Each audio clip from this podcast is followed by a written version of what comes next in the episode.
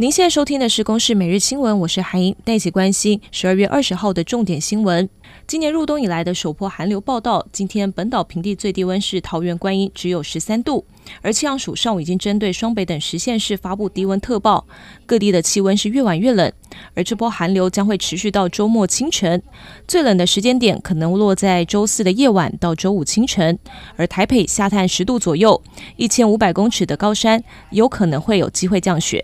曾经是扯铃冠军，后来担任教练的鲁继贤被控收受中国军情人员指示，在台湾发展组织，利用艺人郭书瑶胞弟郭柏廷的账户接受中方的资助。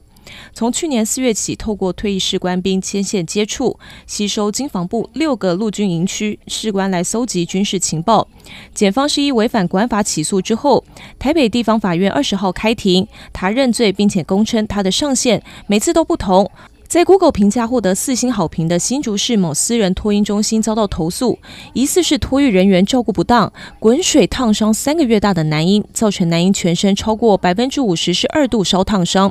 目前还在林口长庚医院治疗，还没有脱离险境。家属就怒轰疏失，托婴中心则称是人员泡奶不慎打翻热水所导致的，但家属想要调阅监视器画面，托婴中心却推说是监视器故障。二零二四大选第一场总统候选人电视政见发表会将会在今天晚上七点登场。中选会今天上午也举办了政党号次抽签，结果是台湾激进四号、时代力量八号、新党十一号、亲民党十四号、国民党九号、民进党十六号、台湾民众党十二号。美国前总统川普近期被科罗拉多州最高法院判定明年不能够在该州竞选总统。法院判决的理由是川普涉嫌煽动2021年国会大厦的暴动攻击事件，依照美国宪法第十四条的叛乱禁令，不符合总统资格候选人。而竞选团队表示将会上诉。以上新闻由公视制作，谢谢您的收听。